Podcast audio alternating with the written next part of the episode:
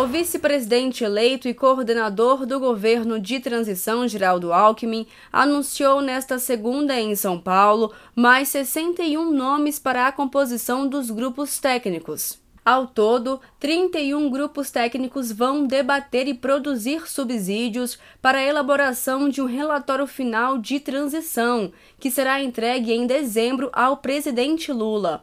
Os integrantes anunciados farão parte de seis grupos temáticos: educação, esporte, infraestrutura, juventudes, cidades e cultura. No grupo de educação estão presentes Tereza Leitão, que é ex-deputada estadual, senadora eleita pelo PT de Pernambuco, Macaé Evaristo, ex-secretária municipal de Belo Horizonte e deputada estadual eleita por Minas Gerais, entre outros. Já no grupo Esportes, entre os chamados estão Edinho Silva, atual prefeito de Araraquara e coordenador de comunicação da campanha do presidente Lula, e o ex-jogador de futebol Raí. Outro grupo anunciado foi o da infraestrutura. Nele estão presentes Miriam Belchior, ex-ministra do Planejamento e ex-presidente da Caixa Econômica Federal, e Paulo Pimenta, deputado federal do PT pelo Rio Grande do Sul.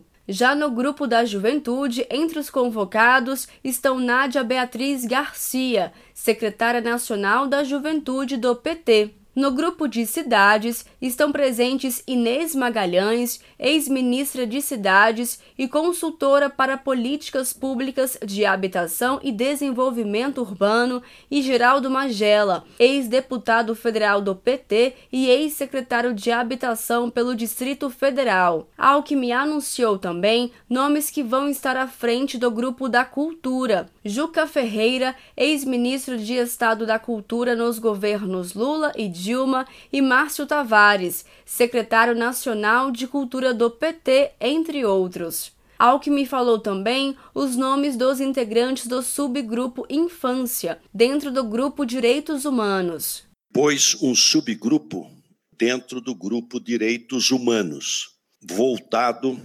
especificamente à infância.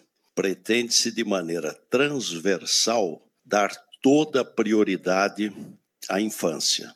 Desde o Bolsa Família para as crianças, as famílias com crianças abaixo de seis anos de idade, como ah, o trabalho para universalizar a EMEI, as crianças terem acesso 100% de vaga para EMEI na área educacional, área de saúde, o Bolsa Família exige matrícula, exige vacina, enfim, todos os cuidados, segurança. Na próxima quarta-feira, 16, serão anunciados os integrantes da equipe do Grupo da Saúde. De Brasília, Thaisa Vitória.